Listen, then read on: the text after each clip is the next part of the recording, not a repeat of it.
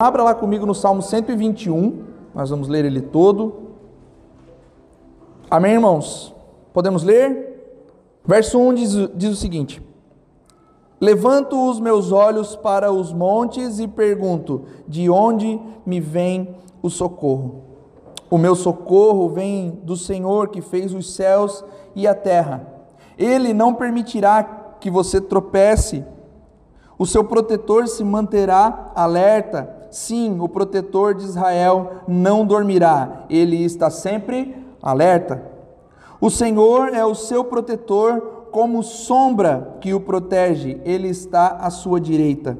De dia o sol não te ferirá, nem a lua de noite. O Senhor o protegerá de todo mal, protegerá a sua vida. O Senhor protegerá a sua saída e a sua chegada, desde agora para sempre. Amém. Feche seus olhos. Senhor Deus, nós te glorificamos, Pai, com as nossas canções. E agora, Senhor Deus, nós queremos te glorificar ouvindo a palavra, Senhor Deus, aquilo que o Senhor tem para transmitir para a tua igreja nessa manhã, Senhor.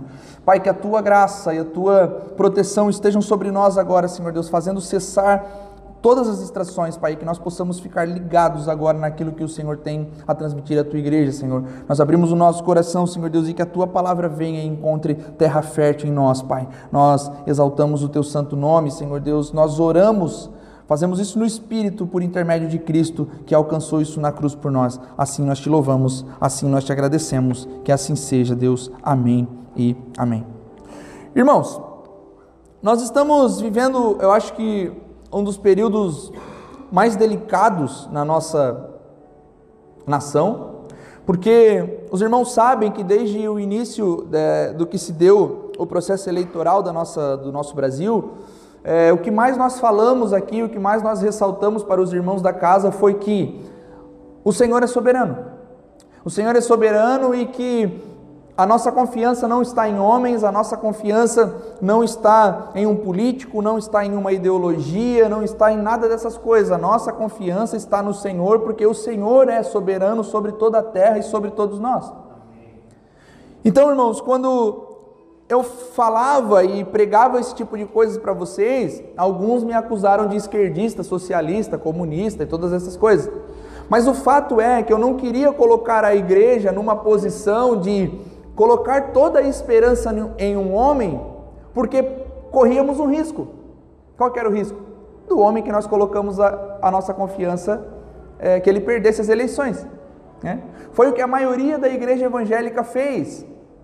Aí, de repente, a nossa, para nossa surpresa, ou nem tanto assim, talvez nem tenhamos ficado tão surpresos assim, ele realmente perdeu. Aí agora a igreja que colocou toda a confiança nele é obrigada a se voltar para Cristo e dizer assim: Cristo é soberano. Só que quando a igreja diz que Cristo é soberano depois de uma derrota, é porque só sobrou Cristo para ela. E nós, por que eu falo isso introduzo dessa forma, irmãos? Porque a, a verdade de nós colocarmos sempre Deus como soberano sobre todas as coisas nos diz que, independente se o nosso candidato ganha ou perca, independente se o nosso time ganha ou perca, independente se nós estamos com muito dinheiro ou sem dinheiro, independente de todas as coisas, Deus é e sempre será soberano. Então, irmãos, nesse, nesse início desses salmos, agora, eu quero hoje trazer uma mensagem de fé para você, uma mensagem que vai de repente acalmar o seu coração, que de repente porque nós, mediante todas essas coisas, como pandemia, por exemplo, que nós passamos agora no passado, inconscientemente nós ficávamos aflitos e preocupados. Por mais que você dizia, não, não, estou tranquilo, a pandemia está aí, mas estou tranquilo. Mas inconscientemente a gente ficava preocupado. E de repente, meu irmão, você está agora preocupado com a situação da nação, e eu quero que esse salmo venha trazer um acalento para o seu coração agora e dizer que o Senhor cuida de todas as coisas. Então, quando o salmista inicia o salmo ali, é, ele vai dizer que elevo os meus olhos para o monte e de onde virá o meu socorro? O meu socorro vem do Senhor. Esse salmo específico, ele faz parte do que nós chamamos de os salmos de romagem ou os salmos de peregrinação, que são os salmos, fazem parte de um saltério dentro do livro dos salmos, que todos os judeus que viviam em outras partes do mundo, quando eles estavam indo para a terra de Jerusalém para adorar no templo, eles então entoavam esses salmos. Por quê? Porque os, judeus eles tinham sido se, tinham se dispersado pela terra e agora eles viviam em outros lugares da Palestina, em outros lugares muito longe, e agora eles tinham que pelo menos uma vez por ano, ir até a terra de Israel e participar de uma das festividades no templo, ir adorar o Deus de Israel no templo. Então tinham pelo menos três festas que eram descritas na lei de Moisés que eles precisavam participar mas os judeus precisavam ir em pelo menos uma dessas festas. Então eles saíam dos lugares onde eles estavam, eles iam em peregrinação até a cidade, até a, a terra de Israel, para adorar o seu Deus no templo. Então, até lá, eles entoavam que nós, o que nós conhecemos de salmos de romagem, que vai do, do, do capítulo 120 dos salmos até o capítulo 134. Então, o 126, que dá nome à nossa casa, o salmo 126, ele também é um salmo de romagem, um salmo de peregrinação. Então esses judeus iam nesse caminho, peregrinando até Jerusalém, peregrinando até chegar lá, e eles estavam agora com muito medo. Por quê? Porque as estradas tinham alguns é, segredos ou algumas coisas que causavam medo neles. Medo dos assaltos que podiam acontecer, eles tinham medo da, da, do, do sol, que era escaldante, eles tinham medo do frio, que era absurdamente forte à noite, eles tinham medo de, de animais que poderiam ter no caminho, eles tinham medo do caminho pedregro, pedregoso que tinha, que eles podiam escorregar e cair. Eles, o caminho reservava uma série de coisas e eles tinham então agora esse receio de caminhar até lá. A caminhada era longa e eles precisavam ir então entoando esses salmos para que eles de repente se sentissem mais tranquilos e se sentissem cuidados por Deus. Então, esse é um dos salmos de romagem. E o salmo 121 que nós lemos aqui fala a respeito dessa proteção divina, dessa proteção de Deus em toda a jornada. E o pastor Arival Casimiro diz que a proteção divina ela é pessoal para cada um de nós, ela é física, ela é infalível e ela é eterna. Então, o caminho dos peregrinos continham sim esses perigos, o caminho dos peregrinos continham esses, essas coisas que poderiam acontecer, atrasar a viagem, ou poderia até causar morte a eles, poderia fazer com que eles perdessem os seus bens, poderia causar um monte de coisa neles, mas eles confiavam em Deus que era soberano sobre todas as coisas. Então, no verso 1, ele fala: Eleva os meus olhos ao monte, de onde vem o meu socorro? É a pergunta do salmista. E o contexto ao redor de toda essa, essa peregrinação e o contexto ao redor dos judeus ali nos explica por que ele faz essa pergunta. E eu quero que você. Põe lá para mim, Lucas, o, o texto de Oséias, profeta Oséias 4, do verso 10 até o 13.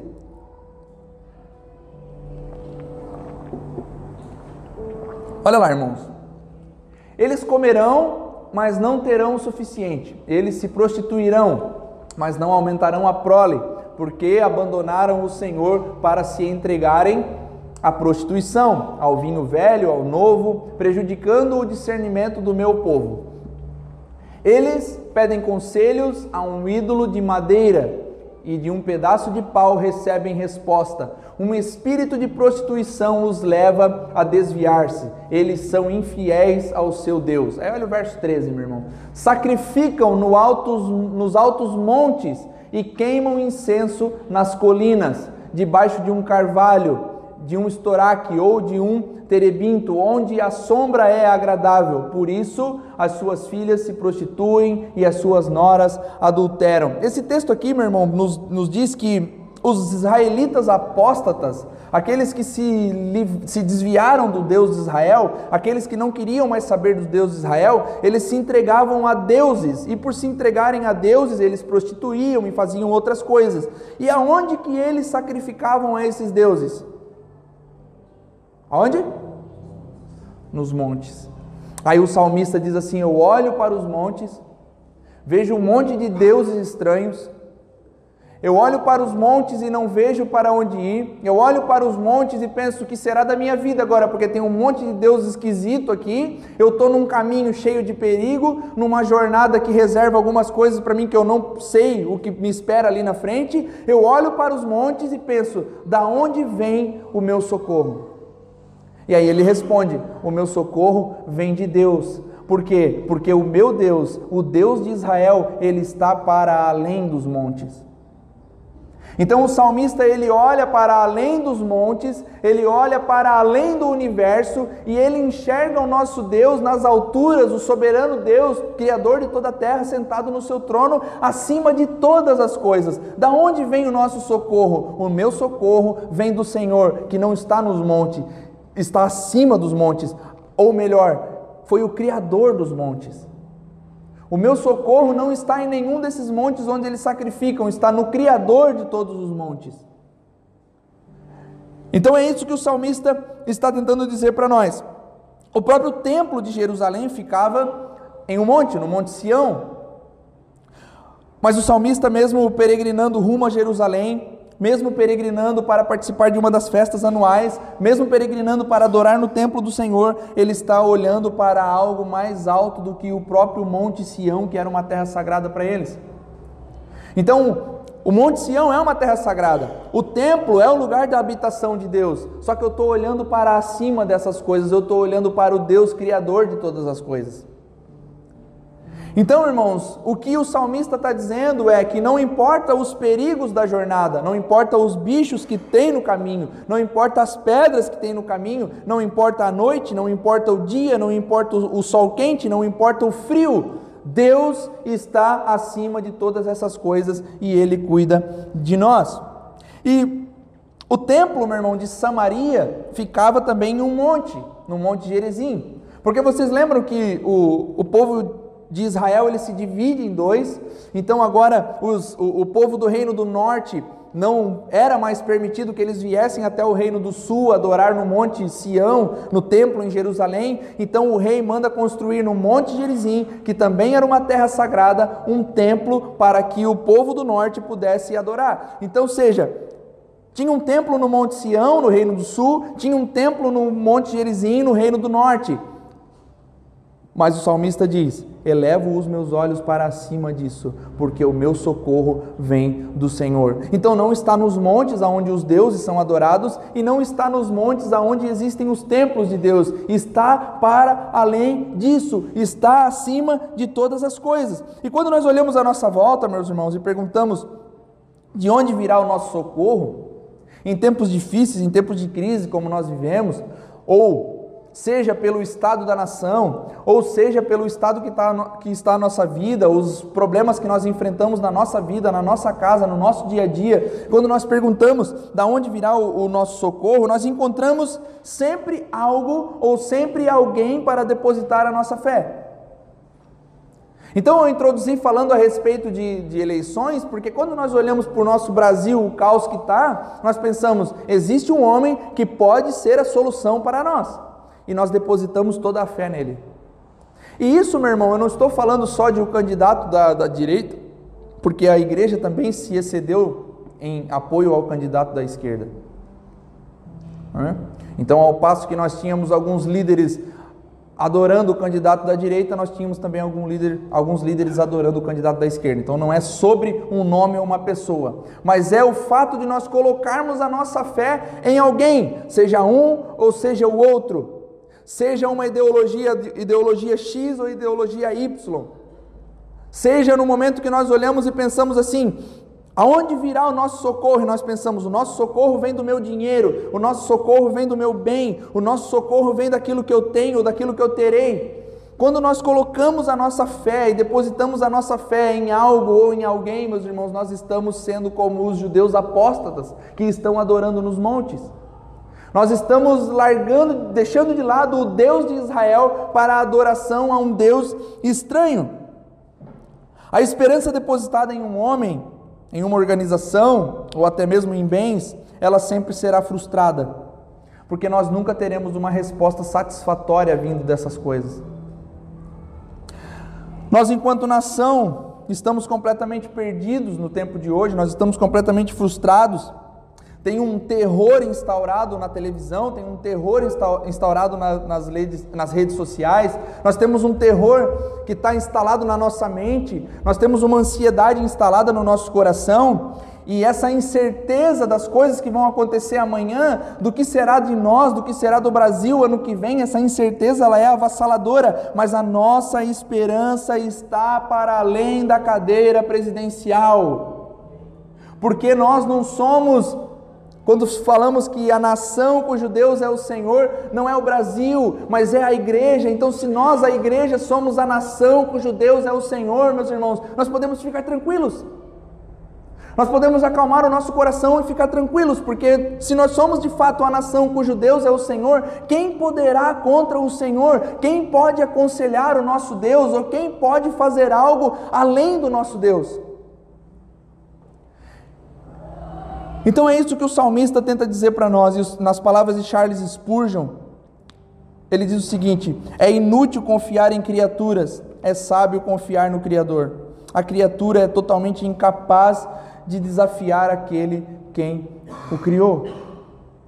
Então, meus irmãos, se todos nós somos criaturas de Deus, se todas as coisas foram criadas por Deus, se Ele é o Deus soberano de todas as coisas, criador de tudo que há, quem pode desafiá-lo? Quem pode ir contra o Deus das Escrituras? Quem pode ir contra o Deus de Israel? Então, a palavra, meu irmão, é que você fique tranquilo, acalme o coração, olhe para o Senhor e fique tranquilo. Fique tranquilo. Olhando para o Salmo, podemos perceber que existe uma semelhança conosco, porque nós estamos peregrinando até a chegada na Jerusalém celestial. Nós estamos peregrinando e caminhando para a Jerusalém celestial, que é aquilo que nós esperamos. E enquanto nós estamos peregrinando para essa Jerusalém celestial, nós estamos enfrentando alguns perigos na nossa vida. Nós estamos enfrentando algumas batalhas no nosso cotidiano. Estamos constantemente buscando ser felizes. Nós estamos constantemente buscando ter muito dinheiro. Nós estamos constantemente buscando nos realizar de alguma forma aqui nessa terra. E nas palavras do pastor Paulo Borges, ele diz o seguinte, que a Bíblia ela não faz nenhuma promessa aos crentes de felicidade. A Bíblia, ela não promete a você, crente, que confia em Deus, que você será feliz. E é uma loucura a gente achar que Deus fará de nós alguém 100% feliz. Porque quando nós olhamos para o nosso redor e nós olhamos para situações como essa que estamos enfrentando, enfrentando agora, nós pensamos, meu Deus, como? Então, alguns dos falsos mestres do nosso tempo estão dizendo que você pode ser mais feliz que você puder, que você pode ser o melhor que você puder, pode ser da forma que você quiser, que você. Só que aí nós olhamos para as Escrituras e as Escrituras elas não prometem uma, uma felicidade a nós, elas não prometem que nós cristãos seremos de fato felizes. E ele ainda vai além, o pastor Borges diz o seguinte: que não tem jeito de um cristão ser feliz na terra. Não tem jeito de um cristão que está em Cristo ser de fato feliz vivendo aqui. E quando nós buscamos a felicidade vivendo aqui, ele diz assim: ó, isso é uma loucura. Porque nós estamos, meus irmãos, rumo a um alvo, rumo a Jerusalém celestial, rumo à promessa que Deus fez para nós de quando ele virá e restaurará todas as coisas. E a nossa, o nosso objetivo, a nossa felicidade está em saber que nós chegaremos nesse objetivo junto com o Senhor Jesus. E se nós buscarmos ser felizes aqui, totalmente, sem ter nenhuma, nenhuma batalha, nenhuma luta ou algo do tipo, de que forma nós caminharemos para a nossa Jerusalém celestial? E aí o pastor Paulo Borges diz o seguinte: no mundo que vivemos, nos absurdos que observamos, na matança que presenciamos, seja ela física ou reputacional, porque às vezes nós matamos alguém com a nossa falando mal dela ou atacando ela de alguma forma, então seja matança física ou reputacional, estamos nos degladiando to totalmente, completamente virtualmente. E no meio de tudo isso, não há como ser feliz. mas há como ter alegria. Combatemos a nossa infelicidade com a alegria de quem tem esperança, para quem tem convicção. Nós combatemos a nossa infelicidade com a alegria da convicção que nós temos que um dia nós estaremos com o Senhor por toda a eternidade. Então a esperança que o crente tem não é uma esperança de, de esperar, mas de esperanciar, de ter convicção de que um dia o Senhor virá, e aí sim nós seremos felizes de uma vez por todas e eternamente, que é o que Ele de fato promete para nós. Então, meus irmãos, no verso 3 e 4, o salmista nos diz que o Senhor, Criador, não dorme. Que o Senhor, Criador de todas as coisas, Criador dos céus e da terra, Ele não dormita. Que Ele vê todas as coisas e que Ele vê tudo. Ele não descansa, Ele está o tempo todo com os seus olhos atentos. Um vigia dormindo não tem utilidade, assim é como um Deus que dorme, que não tem utilidade. Bota lá para mim, Lucas, o texto de 1 Reis 18, 27. Nesse texto de 1 Reis aqui, nós vamos ver o profeta Elias zombando dos profetas de Baal. Ele diz o seguinte: ao meio-dia Elias começou a zombar deles. Gritem mais alto, dizia, já que ele é um Deus.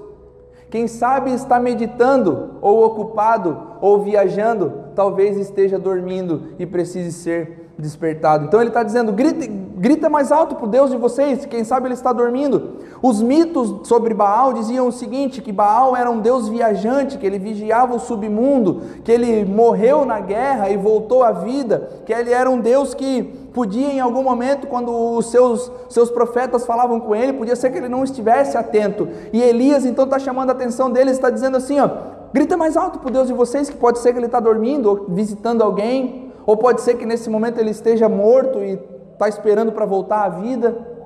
Aí o salmista diz o seguinte: o Deus de Israel, o Deus de toda a terra, não dorme, porque um Deus que dorme é um Deus inútil.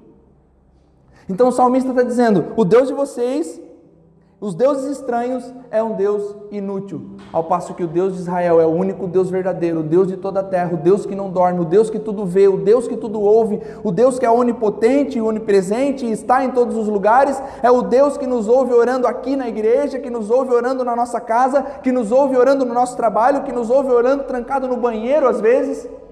Porque Ele é um Deus que não dorme, não tira cochilo, ele é um vigia atento que está de olho sobre toda a terra. A zombaria de Elias descreve que Deus Baal, ou os deuses estranhos, ou os deuses que nós buscamos, os deuses modernos que nós buscamos lá fora, são deuses inúteis, ao passo que Deus, o Deus de Israel, é o Deus verdadeiro, o Deus que não dorme, o Deus que está atento sobre tudo e sobre todos. O Salmo 27 fala justamente ao contrário essa ideia que nós dormimos e o Senhor não dorme. Aí o Salmo 27 diz o seguinte: aos seus filhos o Senhor dá enquanto aos seus filhos o Senhor dá enquanto nós dormimos, o Senhor não. Nós, nós descansamos, o Senhor não. Então o Salmo 27 diz: Pode dormir tranquilo, querido, porque aos seus o Senhor dá enquanto dorme. Não precisa ficar ansioso, meus queridos, porque aos seus o Senhor dá enquanto dorme. Não precisa se descabelar, porque aos seus o Senhor dá enquanto dorme. Quando nós colocamos a nossa confiança no nosso Deus, quando nós oramos a Ele pedindo alguma coisa, quando nós colocamos toda a nossa fé nele, quando nós depositamos a nossa confiança totalmente no Deus de toda a terra, o Deus que não dorme, nós podemos dormir tranquilo. Então, meus irmãos, a palavra e a ideia que eu quero deixar para vocês é que, independente do seu problema que você esteja passando, que independente da situação da nação, que independente de qualquer coisa que esteja acontecendo lá fora, fique tranquilo. Deus é soberano e não dorme, e cuida dos seus enquanto dorme. Não perca o sono. Não deixe de dormir, não fique ansioso, não se descabele. Deus está cuidando de todas as coisas. No livro de Atos, nós vemos a ocasião em que Pedro é preso E ele está dormindo tranquilamente, ele está na sua cela dormindo lá tranquilamente. E de repente o Senhor envia um anjo que faz o quê? Acorda Pedro e diz: Levanta, querido, veste, se, se vista e vamos embora. Então, Pedro está dormindo, tranquilo, preso, e Deus envia um anjo a ele e diz assim: Acorda esse homem, manda ele se vestir e leve ele com você. Eu não sei se vocês entendem, meus irmãos, a seriedade disso, mas Pedro está preso e está dormindo tranquilo. Se eu fosse preso, eu ia ficar acho que uns 15 dias sem dormir. Pedro é preso, dorme, é acordado por um anjo e é retirado daquela cela, reafirmando a ideia de que aos seus o Deus de toda a terra dá enquanto dorme. Que o Deus de toda a terra cuidou de Pedro preso e dormindo. Então, meus irmãos, a ideia é que nós precisamos e devemos depositar no Deus de toda a terra a nossa confiança. Que nós precisamos de uma vez por todas encarar Deus como o Deus criador e soberano que nós precisamos de uma vez por todas olhar para o nosso Senhor e acreditar que Ele está cuidando das nossas coisas, está cuidando da nossa vida, está cuidando da nossa casa, está cuidando do país. Que Ele está cuidando, meus irmãos, naquele momento que nós olhamos para o lado e não temos mais para onde ir, não temos mais em quem acreditar, não temos mais aonde nos agarrar, aonde aquele que nós queríamos que estivesse no poder não está no poder aonde aquele que nós queríamos que fosse o líder da nação não está mais como líder da nação e a incerteza está tomando conta de todo mundo. O salmista diz: olhe para o Senhor, porque é somente nele que está a confiança. Ele não dorme. Versos 5 e 6: aquele que nos guarda não está apenas sentado no seu trono, nos vendo lá do alto, porque quando nós falamos e ressaltamos a soberania de Deus, às vezes nós temos a ideia de que Deus está lá no trono, tranquilo, olhando para cá, mas ele não se envolve com a criação, que ele não se envolve com, com os seus. E nós já falamos aqui né, diversas vezes que o Senhor relaciona-se com a sua criação, sim, que o Senhor, se ele não se relacionasse com a sua criação, não teria por que ele mandar o Cristo para morrer por nós. Então, quando ele manda o Cristo para morrer pela sua, pela sua igreja, pelos seus, pelos seus escolhidos, ele está provando a nós que ele se relaciona com os seus filhos, que ele se manifesta aos seus filhos. Então, nós não podemos, meus irmãos, com a, com a ideia da soberania de Deus, e é claro que Deus é soberano sobre todas as coisas, mas não podemos achar que Ele está no trono sentadão, olhando para nós, sem se envolver conosco. Não, Deus se envolve com a sua criação. O salmista diz que o Senhor está ao nosso lado como uma sombra. E isso fala, meu irmão, sobre a onipresença de Deus, que o nosso Senhor está em todos os lugares que o nosso Senhor cuida do povo de Israel como cuida da nação brasileira ao mesmo tempo, que o Senhor cuida do Mag como cuida de mim ao mesmo tempo, que cuida do Afonso como cuida de mim ao mesmo tempo, ressalta a onipresença de Deus, que Ele está vendo todas as coisas, Ele não, não ficará impune nenhuma injustiça, que tudo aquilo que acontece no mundo e acontece na terra, o Senhor está vendo e Ele exercerá justiça ressaltando a onipresença do Senhor, Ele está em todos os lugares, Ele tudo vê, Ele é soberano, Ele é rei de toda a criação, é também o nosso companheiro na jornada, no caminho, como sombra. O reverendo Hernandes Dias Lopes diz que nós não podemos fugir da nossa sombra, que a nossa sombra está colada em nós. Hernandes Dias Lopes diz: Esse é Deus, nós não podemos fugir dele, ele está colado em nós. Então, na jornada, meus irmãos, o Deus soberano de toda a terra está conosco. Então, Ele não é só o Deus Criador e o Deus Rei, Ele é o amigo e companheiro. Ele não é só o Rei que governa com justiça, com o cetro de justiça, Ele é o Rei que governa com abraço. Ele é o Rei que está conosco no caminho pedregoso. Esse é o Senhor que o salmista nos revela. E a analogia com a sombra nos revela essa ideia, meu irmão, que Deus não nos abandona, que Deus não nos deixa. Mesmo quando nós olhamos para o lado e não vimos mais nada, Ele não nos deixa. Assim também nós não podemos driblar o Senhor. E nós temos uma, uma, uma poesia que eu acho muito bonita, que é. Eu vou ler com vocês na íntegra. Uma noite eu tive um sonho. Sonhei que andava a passear na praia com o Senhor e no firmamento, nas estrelas, passavam cenas da minha vida. Por cada cena que passava, percebi que ficavam dois pares de pegadas na areia, na caminhada. Um era meu e o outro era do Senhor. Quando a última cena da minha vida passou diante de nós, olhei para trás, para as pegadas na areia e notei que muitas vezes no caminho da minha vida havia apenas um par de pegadas na areia. Notei também que isso aconteceu nos momentos mais difíceis, angustiosos do meu viver. Isso me aborreceu de, ver, de veras e perguntei então ao Senhor: Senhor, tu disseste-me que uma vez que resolvi seguir-te, tu andarias sempre comigo em todos os caminhos. Contudo, notei que durante as maiores atribulações ou as maiores, as maiores provações do meu viver, eu via apenas um par de pegadas na areia, sinal de que eu andava sozinho. Não compreendo porque é que nas horas que eu mais precisei de ti, tu me deixaste sozinho. E o Senhor então respondeu: Meu filho, jamais te deixaria nas horas da prova e do sofrimento. Quando viste na areia apenas um par de pegadas, eram as minhas. Foi exatamente aí que eu te peguei no colo. Em momentos difíceis, irmãos, a gente tende a olhar as coisas de uma maneira sempre negativa. Quando nós olhamos, quando o poeta olha para as pegadas na areia, ele vê só uma pegada, por que, que não passa na cabeça dele que as pegadas eram do Senhor?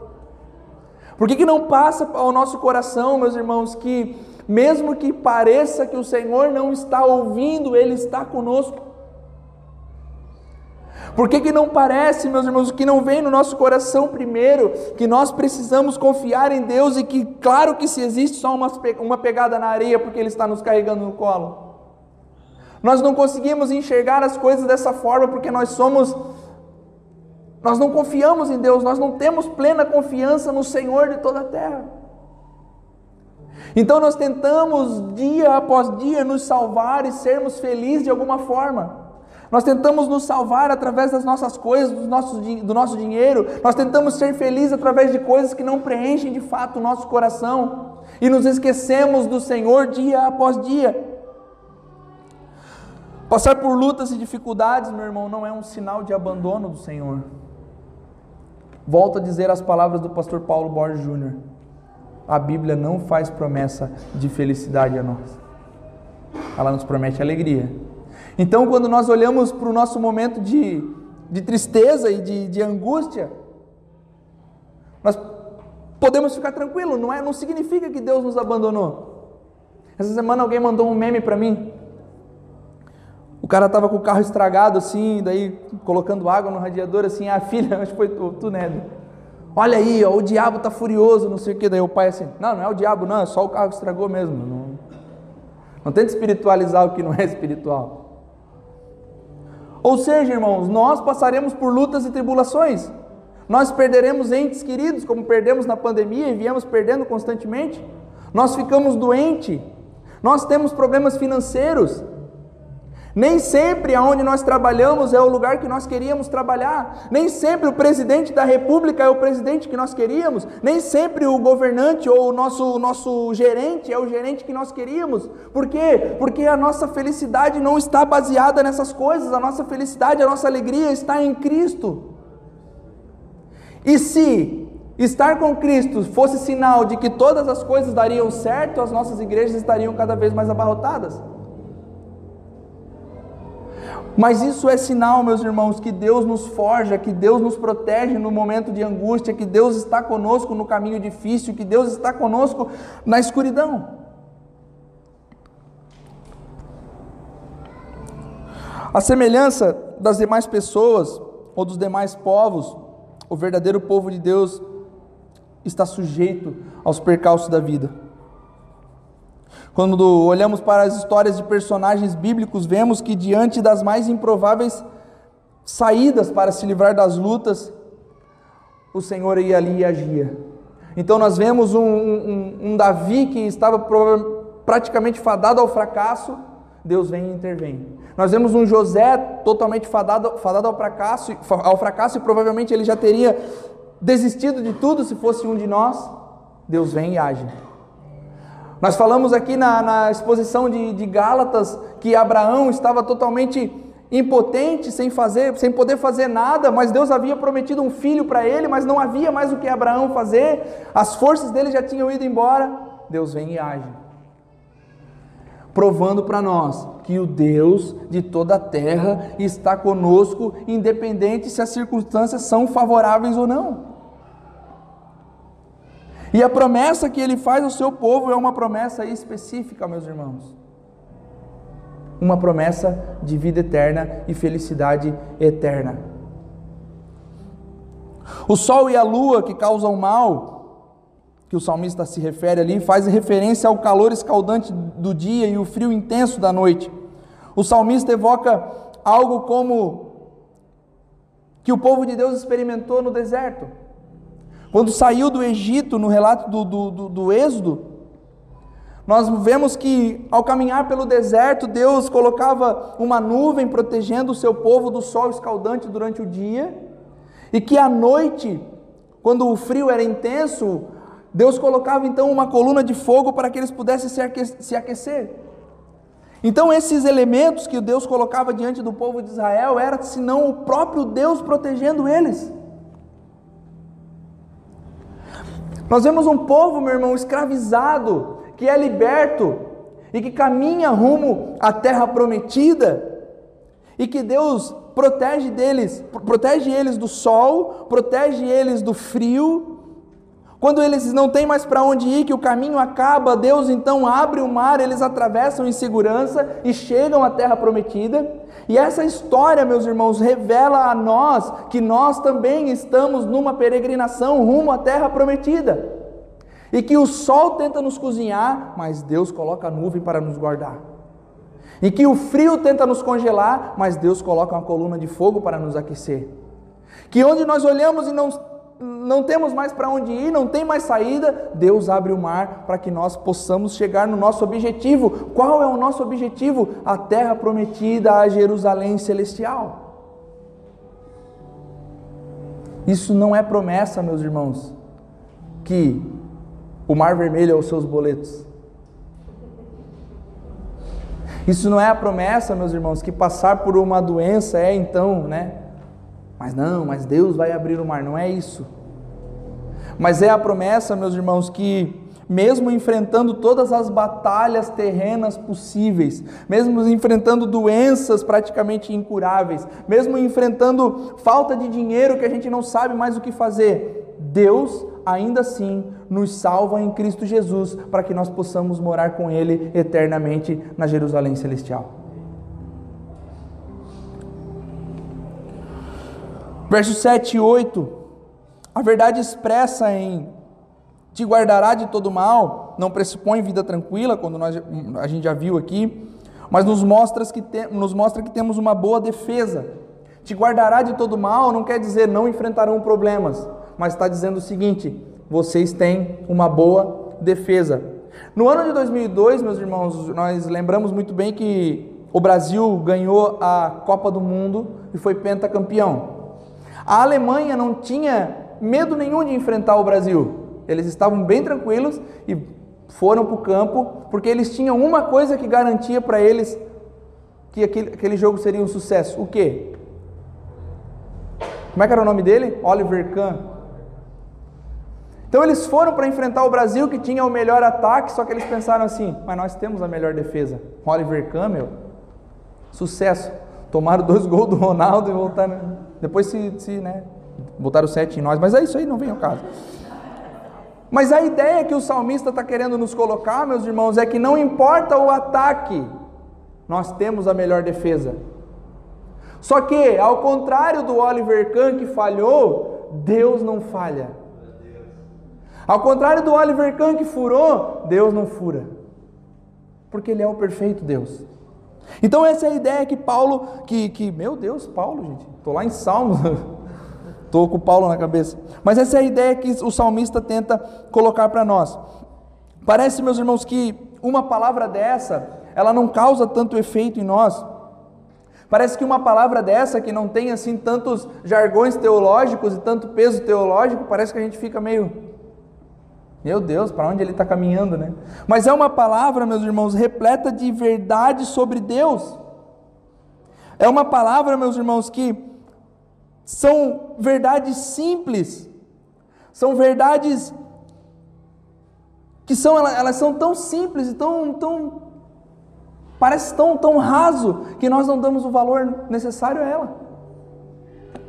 Nós vemos na Bíblia constantemente que Ele é o Deus de toda a terra, que eu elevo meus olhos para o monte, de onde vem o meu socorro? Não vem de nenhuma dessas coisas, não vem de nenhuma dessas coisas terrenas aqui, o nosso socorro vem do Senhor, o Deus de toda a terra, é uma verdade expressa e uma verdade absoluta nas Escrituras, e só porque ela não vem carregada de peso teológico, nós pensamos, meu, que mensagem rasa.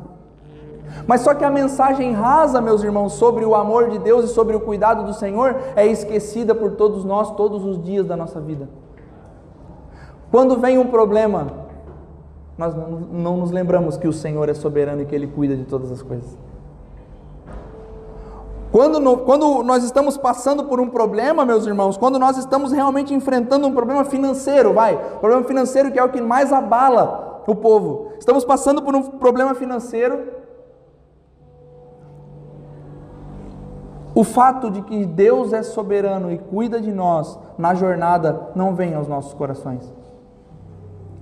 E aí é o momento, meus irmãos, que toda a nossa teologia sistemática, teologia bíblica, teologia pública, teologia pastoral não serve para nada. Porque é o momento que nós não nos lembramos que Deus cuida de todas as coisas, que Deus cuida de nós. Aí nós estamos vendo teólogos no Brasil inteiro desesperados, porque o presidente que ganhou não era o presidente que eles queriam mas aqueles que estão no Senhor, aqueles que confiam em Deus, aqueles que têm Deus como protetor, aqueles que confiam no Deus soberano que se relaciona com o seu povo, eles olham para essas coisas, olham para tudo que dá errado e pensam: tranquilo, Deus é soberano, Deus está comigo, Deus está conosco, Deus está com a igreja. Verdades simples das Escrituras, como o cuidado de Deus e a proteção de Deus que o salmista nos fala, não podem ser esquecidas no meio da igreja.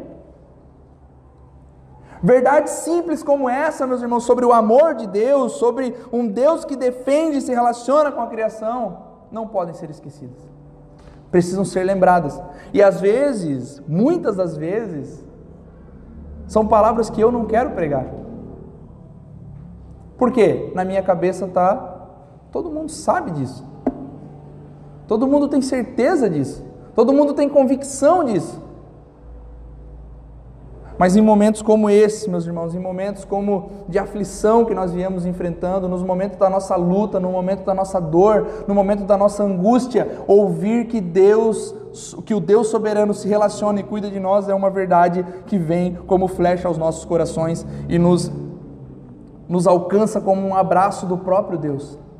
Nos alcança como um abraço do espírito de Deus. Quando consideramos Olha que o que João Calvino fala, meu irmão. Quando consideramos quão difícil é corrigirmos nossa falta de confiança, logo percebemos que o salmista não insiste inapropriadamente sobre o enaltecimento da providência divina. A nossa falta de confiança ela é tão grande que quando nos vimos diante de um problema, nós esquecemos da providência divina. Quando nós estamos diante de um problema, diante de alguma coisa, a providência divina ela é simplesmente deixada de lado. Dificilmente a primeira coisa que fazemos é colocar os joelhos no chão e pedir a Deus por uma intervenção. No momento de maior luta, no momento de maior angústia, a nossa primeira reação é murmurar, é reclamar, é se lamentar. Meu Deus, eu sou tão azarado que, meu Deus, tudo acontece comigo. Mas dificilmente nós lembramos, no momento da dor, qual é a primeira coisa que eu preciso fazer, irmãos? colocar os joelhos no chão e pedir: Deus, agora eu preciso de uma intervenção divina, porque eu não sei mais para onde ir, não tenho mais para onde correr, não sei mais o que fazer. Então é nesses momentos, meus irmãos, que nós precisamos lembrar dessas verdades absolutas das Escrituras. E é isso que o salmista está tentando combater, em certo sentido. Ele diz: calma, o guarda de Israel não dorme. Meu Deus do céu, calma. O guarda de Israel não dormita. Ele não descansa, ele tudo vê, ele tudo ouve. Fica tranquilo. Deus ainda está vendo tudo. E nunca deixará de ver tudo e ouvir tudo. Nunca sairá do trono aquele que reina soberanamente. Deus, como vimos no último domingo, não divide a sua glória com ninguém. E eu acredito, meus irmãos, por não dividir a sua glória com ninguém, é que o Deus permite algumas coisas acontecerem. Quando nós estamos repartindo a glória de Deus, colocando, até confio em Deus, mas eu preciso. Nós estamos dividindo a glória e Deus está dizendo: Eu não divido a minha glória com ninguém. Ou eu sou tudo, ou eu não sou nada na tua vida. Então, meus irmãos, eu acho que diante de todo esse cenário que vivemos, o Nicodemos falou isso, né? Até uma vergonha eu falar depois do Nicodemos, mas quem mais saiu perdendo foi a igreja. Diante de todo esse cenário, quem mais saiu perdendo foi a igreja. Por quê? Porque desviou o seu olhar daquele que deveria ganhar toda a sua atenção. Então a igreja, meus irmãos, o nosso dever como igreja é olhar para Deus sobre todas as coisas e acreditar na intervenção divina. Se a perseguição vier, a perseguição não pode parar a igreja, nós precisamos continuar confiando.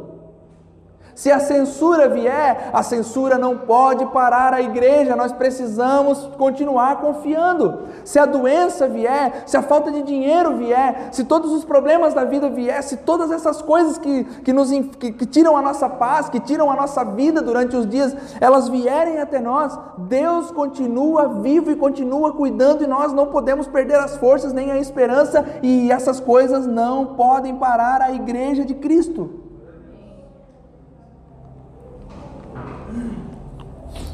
O Deus do universo, meu irmão, é também o nosso Deus individual, que nos conhece intimamente, conhece as nossas lutas, conhece as nossas fraquezas, que além de cuidar de cada um de nós, ainda nos prepara individualmente como um exército, como um novo exército. Mas Paulo diz aos Efésios, meus irmãos, que a nossa luta não é contra a carne e nem contra o sangue. Não devemos considerar os seres humanos os nossos inimigos. Não devemos fazer uso da narrativa nós contra eles, eles contra nós. Por quê? Porque Paulo diz que nós temos o ministério da reconciliação. A igreja domina o ministério da reconciliação, mas a igreja evangélica brasileira é quem menos tem reconciliado. A igreja evangélica tem carregado nos últimos dias o ministério da desreconciliação. Tem deixado de lado, meus irmãos, fazendo uso da narrativa, nós contra eles. E Paulo diz: não, a nossa guerra não é contra a carne, nem contra o sangue. Toda a oposição que os cristãos enfrentam, ela é e procede do mundo e do mal espiritual. A batalha espiritual que nós enfrentamos, meus irmãos, pastor, tu acredita em batalha espiritual? Acredito. Só que a batalha espiritual que nós enfrentamos, ela é contra o pecado e contra o diabo. Porque nos nossos momentos de dor e angústia, meu irmão, é quando o diabo sopra no nosso ouvido, dizendo: Está vendo? Esse Deus aí. Aí é onde nós lutamos contra ele. Então a batalha espiritual, ela é contra o mal espiritual. Mas olha só, irmãos, o Senhor Jesus Cristo nos concedeu vitória quando se entregou por nós na cruz do Calvário e não há condenação para os que estão em Cristo Jesus. Jesus também nos, nos, reconectou com o Pai, Ele abriu o caminho para que pudéssemos nos achegar a Deus. Diante disso, devemos acalmar o nosso coração, pois estamos com Deus por intermédio de Cristo, que conquistou isso na cruz por nós. Não há mais o que temer. Os que estavam separados de Deus agora são reconectados com Ele através do sacrifício de Cristo Jesus. Sabe quem é que tem que ter medo, meu irmão?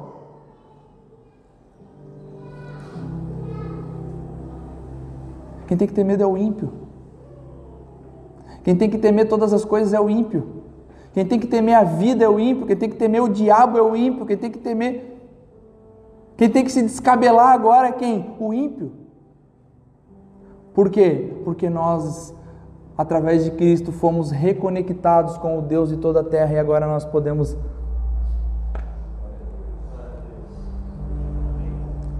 Essa é a garantia que nós temos, meus irmãos.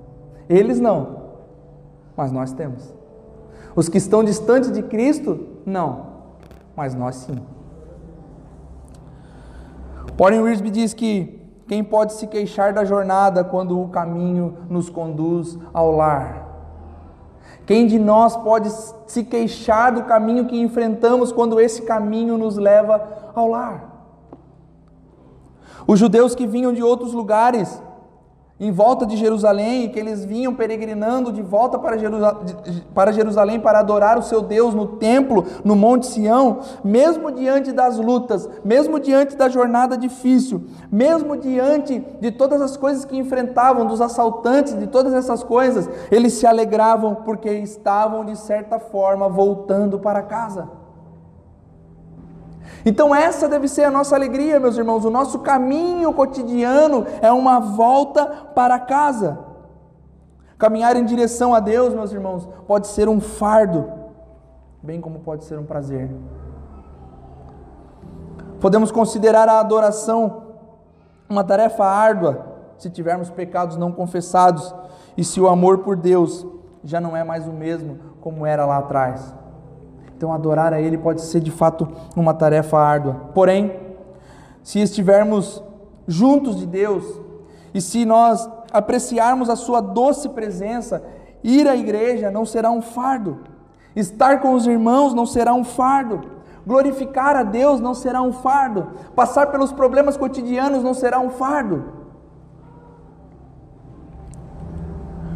nem orar será um fardo. Nem cantar será um fardo, nem adorar será um fardo, nem se prostrar diante do Senhor será um fardo, bem como viver a vida não será um fardo. Passar pelas lutas rumo ao lar não será um fardo.